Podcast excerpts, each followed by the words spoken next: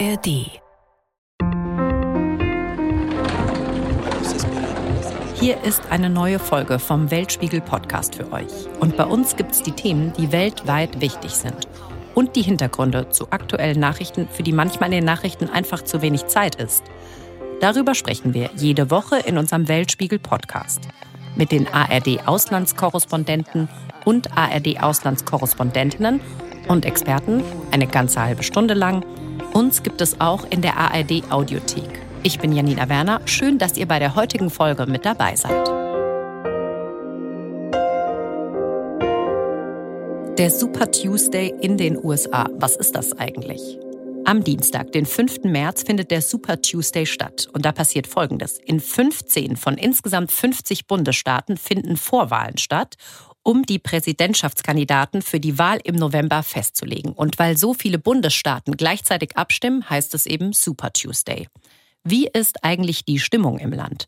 Unsere ARD-Korrespondentin Sarah Schmidt ist entlang des Flusses Mississippi durch verschiedene Staaten gereist und sie berichtet von ihren Eindrücken.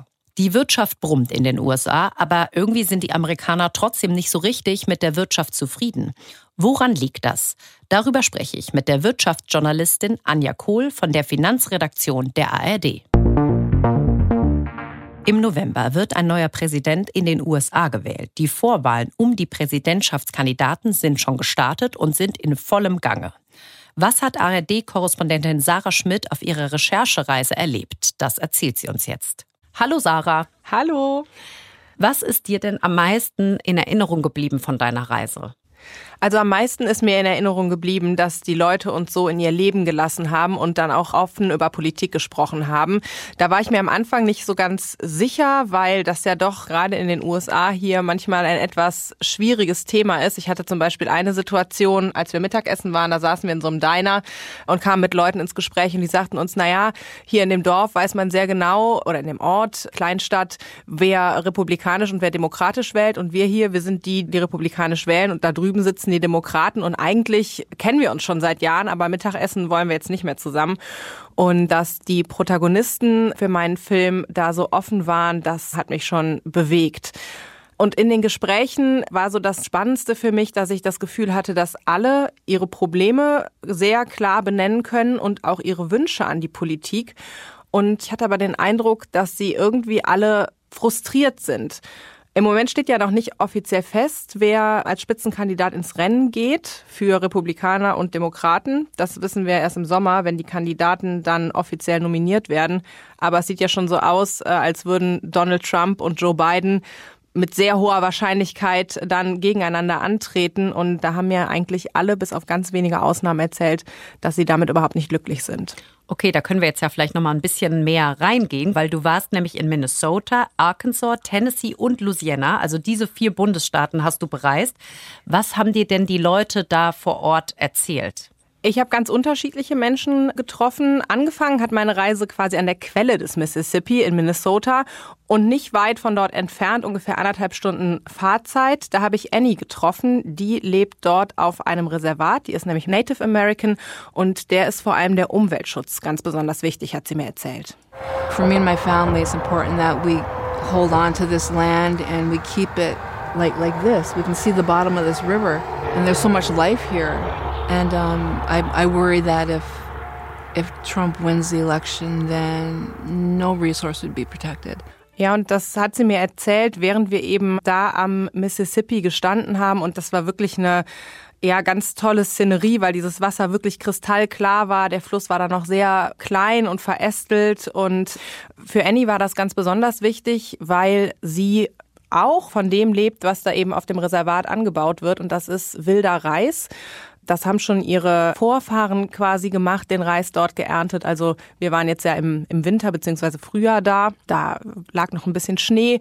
Und sie sagte aber, im Sommer fährt man da dann eben mit dem Boot entlang, mit dem Kanu und dann wird der wilde Reis geerntet. Wir durften abends beim Abendessen auch mal äh, was davon probieren. Da hat sie äh, uns eingeladen zum Familienabendessen. Und da merkte man eben, das ist jetzt nicht nur die Natur, weil sie irgendwie schön ist, sondern weil Annie da eben auch sehr verwurzelt ist und ihre Familie sehr verwurzelt ist. Und das, was sie mir eben gesagt hat, ist, dass sie jetzt nicht für jeden auf dem Reservat sprechen kann, aber dass es für sie und ihre Familie einfach sehr, sehr wichtig ist, dass das Land so bleibt, wie es ist und dass die Ressourcen geschützt werden und dass sie einfach Angst hat, dass wenn Donald Trump die Wahl gewinnt, dass diese Ressourcen dann eben nicht mehr geschützt werden. Da laufen auch schon Pipelines beziehungsweise eine Pipeline über das Reservat und da hat sie Angst, dass das eben mehr werden könnte und die Umwelt zerstört werden könnte.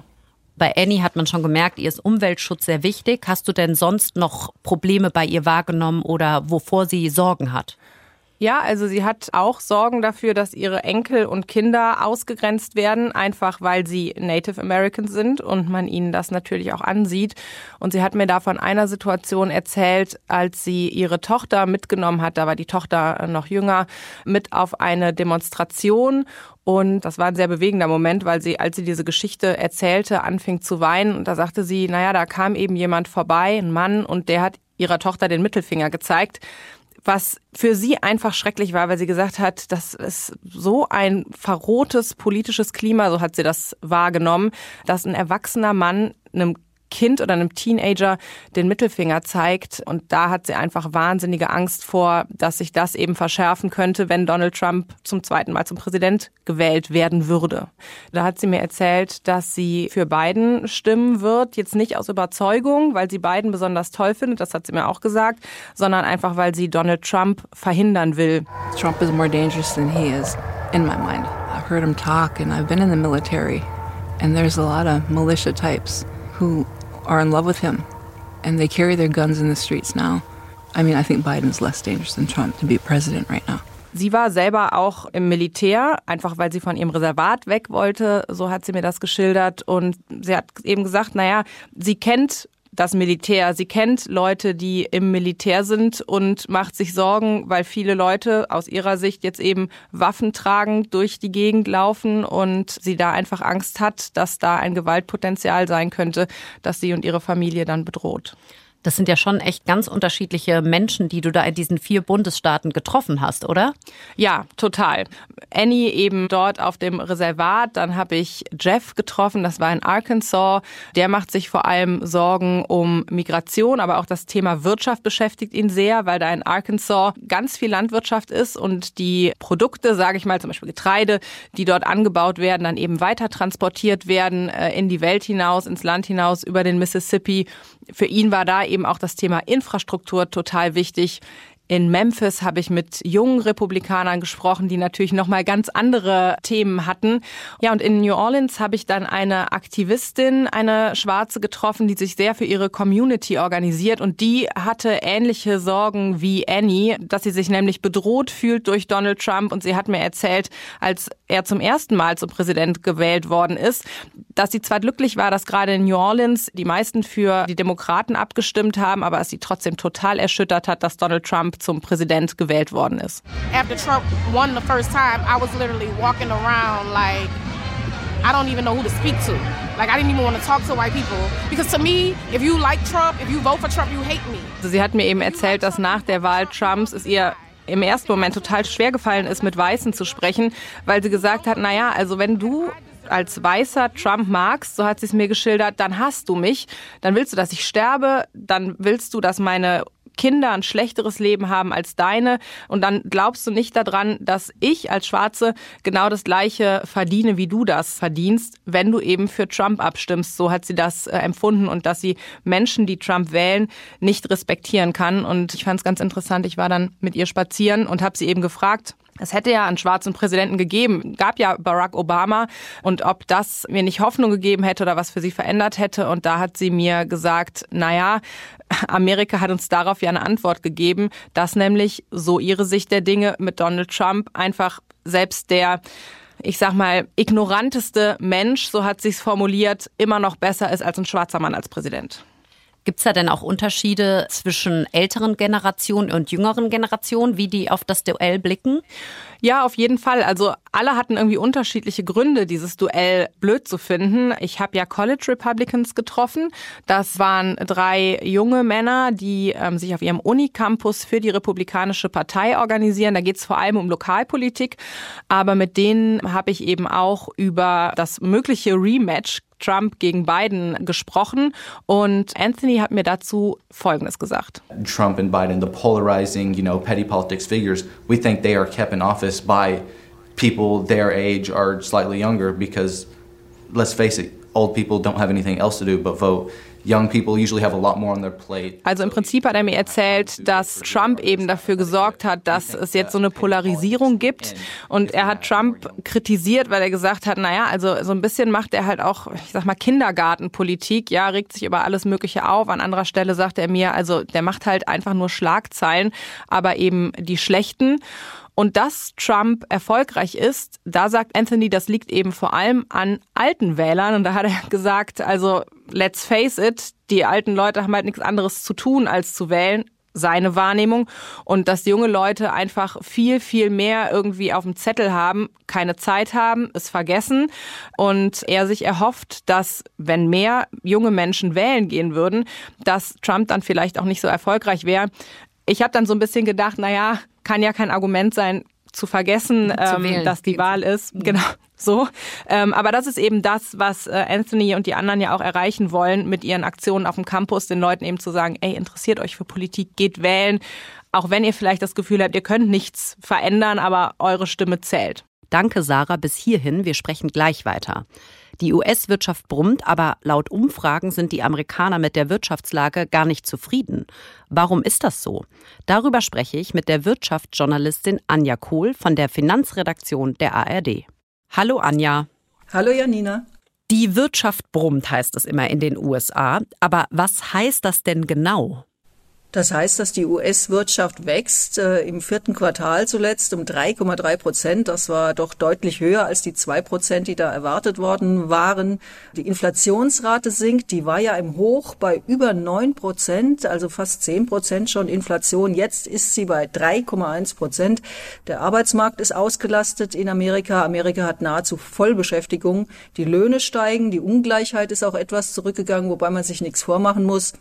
Es gibt immer noch sehr viele Reiche und auch sehr viele, die nicht ganz so viel haben, aber unterm Strich steigen die Löhne in Amerika und die Unternehmen ja, die machen teils Rekordgewinne und auch der Konsum brummt. Das heißt, die Verbraucher in Amerika geben ihr Geld aus. Auch hier gibt es einen Zuwachs äh, von zuletzt drei Prozent. Das ist ja ein bisschen anders als bei uns. Die Amerikaner, die leben auf Pump die geben ihr Geld aus, auch in unsicheren Zeiten. Und das sind alles Faktoren fürs Wirtschaftswachstum und nicht zuletzt die Investitionen. In Amerika wird auch anders als bei uns kräftig investiert, teils auch, weil es hohe Förderungen gibt und Steuergutschriften, wenn Firmen investieren. Jetzt hast du ja gerade schon verschiedene Faktoren angesprochen. Geringere Arbeitslosenquote, die Inflation ist gesunken. Also kann man sagen, Joe Biden hat alles richtig gemacht? Er hat sehr vieles richtig gemacht. Äh, er hat, wie gesagt, es geschafft, dass die Firmen äh, weiter investieren äh, nach dem Tief, das die Pandemie hervorgerufen hat. Das hat sich am Arbeitsmarkt auch ausgezahlt. Aber mehr noch als Biden ist hauptverantwortlich auch die US Federal Reserve, das heißt die US-Notenbank, die die Geldpolitik steuert. Die hat, um gegen die Inflation was zu machen, im Kampf gegen die Inflation die Zinsen erhöht. Und zwar so, wie das noch niemals zuvor in Amerika passiert ist rasant in schnellster Geschwindigkeit äh, wurden die Zinsen um fünf Prozent elfmal hintereinander quasi angehoben. Das führt dazu, dass Kredite teurer werden und dass die Wirtschaft erstmal ein bisschen langsamer läuft im Sinne von, dass diese inflationäre Überhitzung rausgeht und die Firmen nicht exorbitant mehr Preise erhöhen können. Und dieser Rückgang der Inflation, der ist schon maßgeblich auch gewesen. Und dafür hauptverantwortlich war nicht Joe Biden, sondern die US-Notenbank, die zuvor jedoch auch lange abgewartet hat und dieser Inflationsentwicklung zugeguckt hat. Und dann war sie umso schneller dann in der Bekämpfung, als es mal gemerkt hat. Okay, unter Joe Biden sind ja aber trotzdem viele neue Jobs geschaffen worden. Die Washington Post spricht von 14 Millionen. Du hast es auch gerade schon angesprochen, nach der Corona-Pandemie hat sich die Wirtschaft gut erholt. Trotzdem sind die Amerikaner mit der wirtschaftlichen Lage nicht zufrieden. Warum? Ja, das ist kurios, weil äh, die Daten, ich habe es ja eben auch beschrieben, sehen alle gut aus, aber gefühlt äh, nehmen die Amerikaner es nicht ganz so gut wahr. Und das hat wirklich zu tun mit dieser Transformation. Amerika ist auch ein Land, äh, das von klassischer, in Anführungsstrichen, alter Industrie geprägt ist.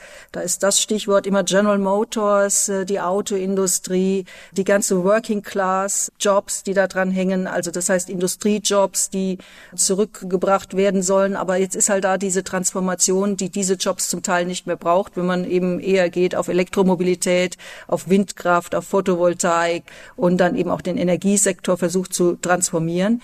Das heißt, dieser Verlust dieser alten Jobs, äh, obwohl neue entstehen, das nehmen die Amerikaner wahr und zwar negativ wahr.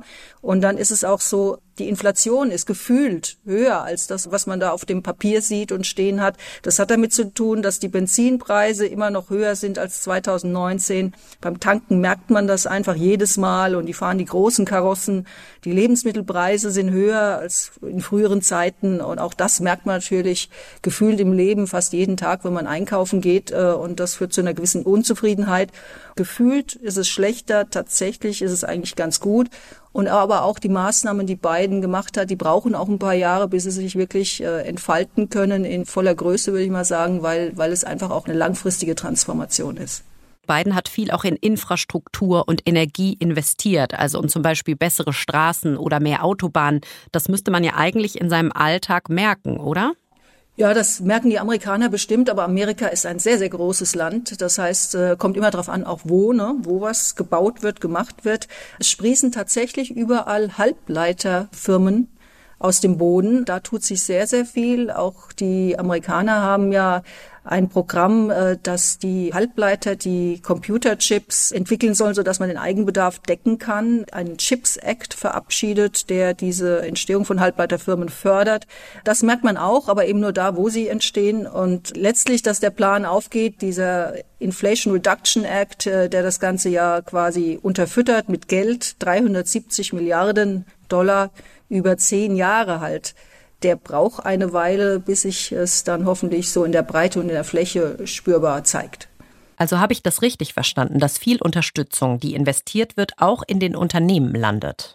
Ja, Biden macht auch nichts anderes als America First, nur anders als Trump, der äh, Zölle erlassen hat, um andere abzuschrecken und die heimische Industrie zu fördern. Über diese Maßnahme macht es Biden mit Steuergutschriften und einem riesen Maßnahmenpaket, eben diese 370 Milliarden Dollar im Inflation Reduction Act.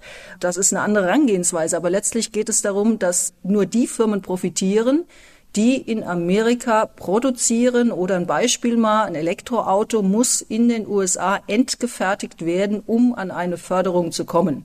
Und das heißt, auch viele europäische Firmen, auch deutsche Firmen, investieren deshalb jetzt in den USA, um so an die Förderungen zu kommen und gehen halt weg von Deutschland zum Teil mit neuen Werken und machen es lieber dort. Ende des Jahres stehen ja nochmal Wahlen an. Und wenn jetzt Donald Trump Präsident werden würde, was würde sich dann wirtschaftlich ändern? Weil gerade hast du ja auch beschrieben, dass Joe Biden auch eigentlich auf America First setzt. Ja, das ist eine sehr gute Frage. Keiner weiß es nämlich. Trump ist ja sehr erratisch und man weiß nie genau, was er wirklich vorhat und ob er es dann wirklich tut. Man kann nur spekulieren. Wahrscheinlich ist, dass er wieder an den Steuern ansetzen würde. Er hat ja schon mal eine Steuerreform gemacht die Steuern für Einkommen der Privathaushalte und auch der Unternehmen vor allem deutlich gesenkt. Das wäre ein Ansatz, den Trump verfolgt. Dafür braucht er die Mehrheit allerdings im US-Kongress. Bei den Zöllen ist es offen. Er hat Zölle erlassen, die Biden in Kraft gelassen hat, nicht etwa abgeschafft. Da hat er nicht mehr so viel Spielraum. Die Welt ist heute eine andere. Geopolitisch gespalten wegen zweier Kriege, Ukraine und Israel-Gaza.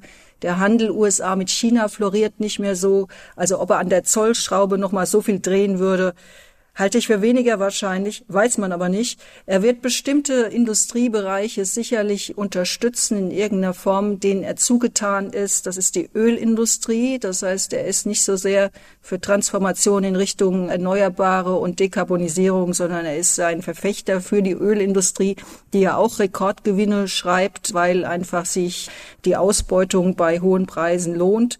Er ist pro Waffenindustrie, das weiß man. Und es gibt einen Faktor, auch die Rüstungsindustrie.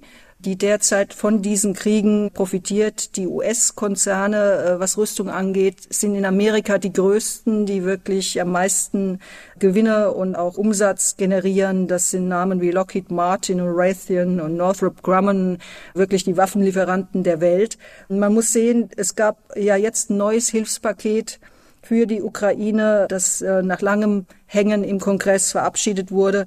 Da gehen 61 Milliarden von 95, 61 von 95, also fast zwei Drittel in Form von Aufträgen an die Rüstungsindustrie, die US-amerikanische. Die deutsche Wirtschaft schwächelt ja gerade. Du hast vorhin aber auch gesagt, die Amerikaner konsumieren mehr. Was können wir denn von den USA lernen? Hm. Ja, Pragmatismus. Ne? Also man sieht das wirklich äh, in diesen Fördermaßnahmen, die in großen Programmen aufgesetzt worden sind. Gut, da braucht man erstmal Geld, aber das Geld ist eigentlich nicht das Maßgebliche, sondern weniger Bürokratie. Ne? Amerika setzt an, du kriegst eine Steuergutschrift, wenn du investierst. Und das wird relativ einfach dann auch abgewickelt. Was machen wir? Wir machen Riesenprogramme, wo man dann tausend Anträge und, und, und. Das machen die Amerikaner wirklich deutlich pragmatischer. Gut, was den Konsum angeht, das ist eine Mentalitätssache. Die Amerikaner, die scheren sich einfach nicht so sehr darum, ob sie jetzt verschuldet sind oder nicht. Und sie haben ein gewisses Zutrauen wohl in ihren eigenen Staat, dass das alles schon, schon weiter laufen wird. Und deshalb äh, halten sie das Geld nicht ganz so zusammen. Äh, wobei auch die Amerikaner belastet sind von Inflation. Nicht alles geht, was man noch will, aber trotzdem, das ist eine andere Haltung und der Konsum ist, ist wesentlich stärker als, als in Deutschland, wo einfach so ein bisschen das Zutrauen derzeit fehlt, dass die Dinge wieder besser werden. Das ist aber eine Mentalitätsgeschichte, wie gesagt. Und ja, manchmal auch der Einigungswille. Ne? Jetzt hatte Biden auch so seine Probleme mit dem Kongress, aber am Ende des Tages äh, was die Amerikaner immer eint, ist so die Vorstellung, dass die Nation doch vorankommen muss und am Ende einigt man sich dann doch irgendwie, während Deutschland ja im Moment eher ein doch recht äh, angeschlagenes Bild abgibt, was den politischen und dann auch wirtschaftlich nützlichen Einigungswillen angeht. Danke, Anja, dass du uns erklärt hast, was es heißt, wenn die US-Wirtschaft brummt. Danke für deine Expertise. Sehr, sehr gerne, Janina.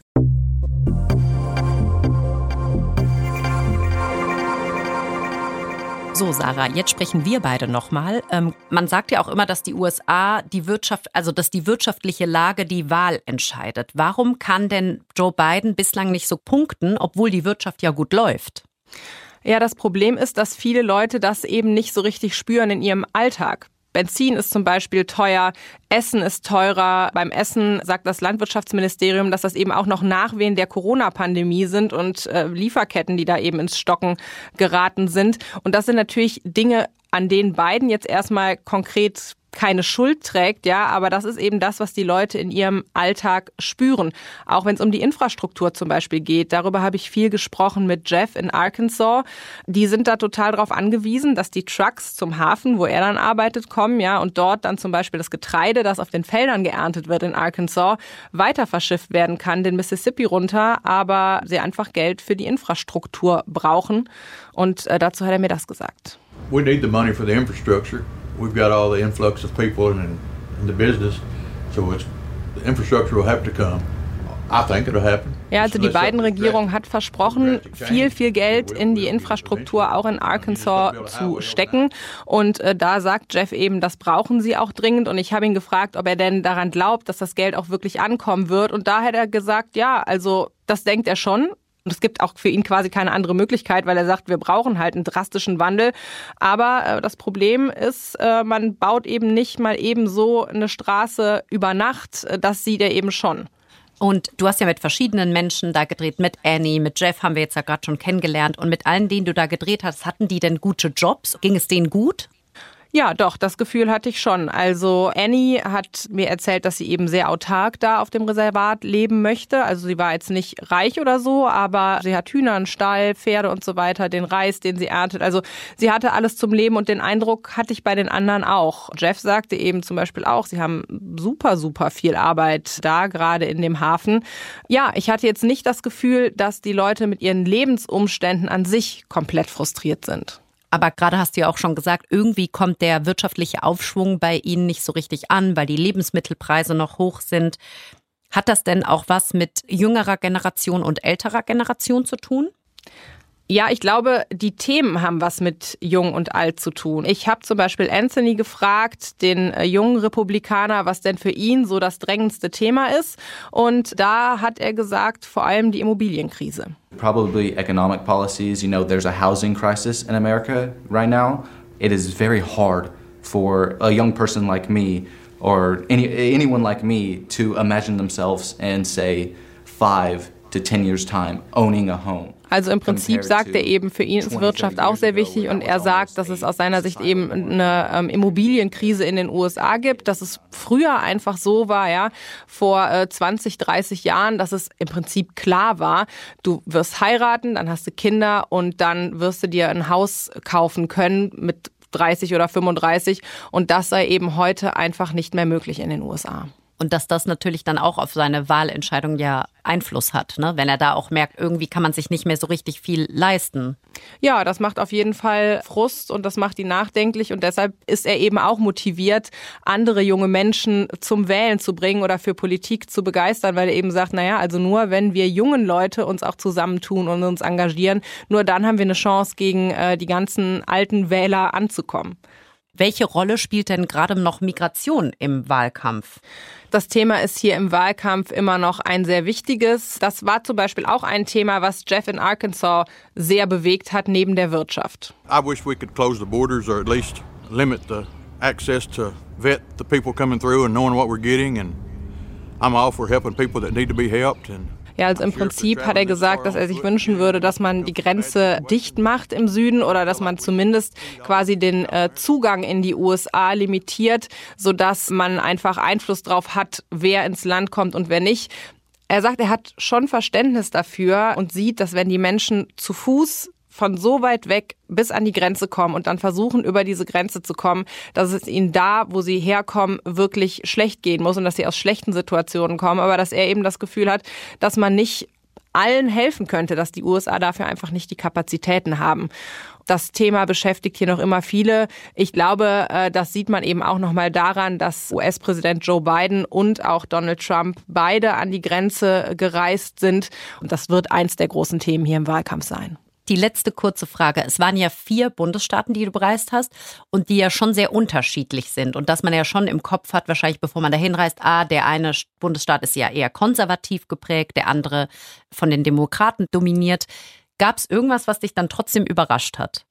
Naja, also mich hat schon nochmal überrascht, wie unterschiedlich die Lebensrealitäten der Menschen sind. Also ich meine, das weiß ich ja. Ich lebe hier an der äh, Ostküste in Washington in einer Stadt. Natürlich ist das Leben in Arkansas auf dem Land ein komplett anderes. Aber das eben so mitzubekommen, zu sehen, wie weit die Wege zum Teil sind, die die Leute zurücklegen müssen, das ist dann schon nochmal was anderes. Und das lässt einen dann oder hat mich zumindest äh, so ein bisschen mehr verstehen, warum Leute so eine unterschiedliche Wahrnehmung auch davon haben, was Probleme sind. Und was für mich einfach nochmal total spannend ist, ist halt zu sehen, wie wenig Wahl, so war dann jetzt zumindest mein Gefühl, die Leute bei dieser Wahl eben wirklich haben. Also ich meine, bei uns hast du ja noch mehrere Parteien zur Auswahl, egal welche politische Einstellung du jetzt hast. Aber hier in den USA gibt's im Prinzip neben kleinen Parteien, aber die spielen ja keine Rolle, die Republikaner und die Demokraten. Und entweder du sagst, ich gehe gar nicht wählen, wo ich jetzt aber bei all den Leuten, ich getroffen habe, den Eindruck hatte, das ist keine Option für sie, weil sie wollen ja was verändern im Land. Und wenn es nur ist, einen Kandidaten zu verhindern, aber dass sie am Ende mit der Auswahl, die ihnen da von der Politik geboten wird, einfach nicht glücklich sind.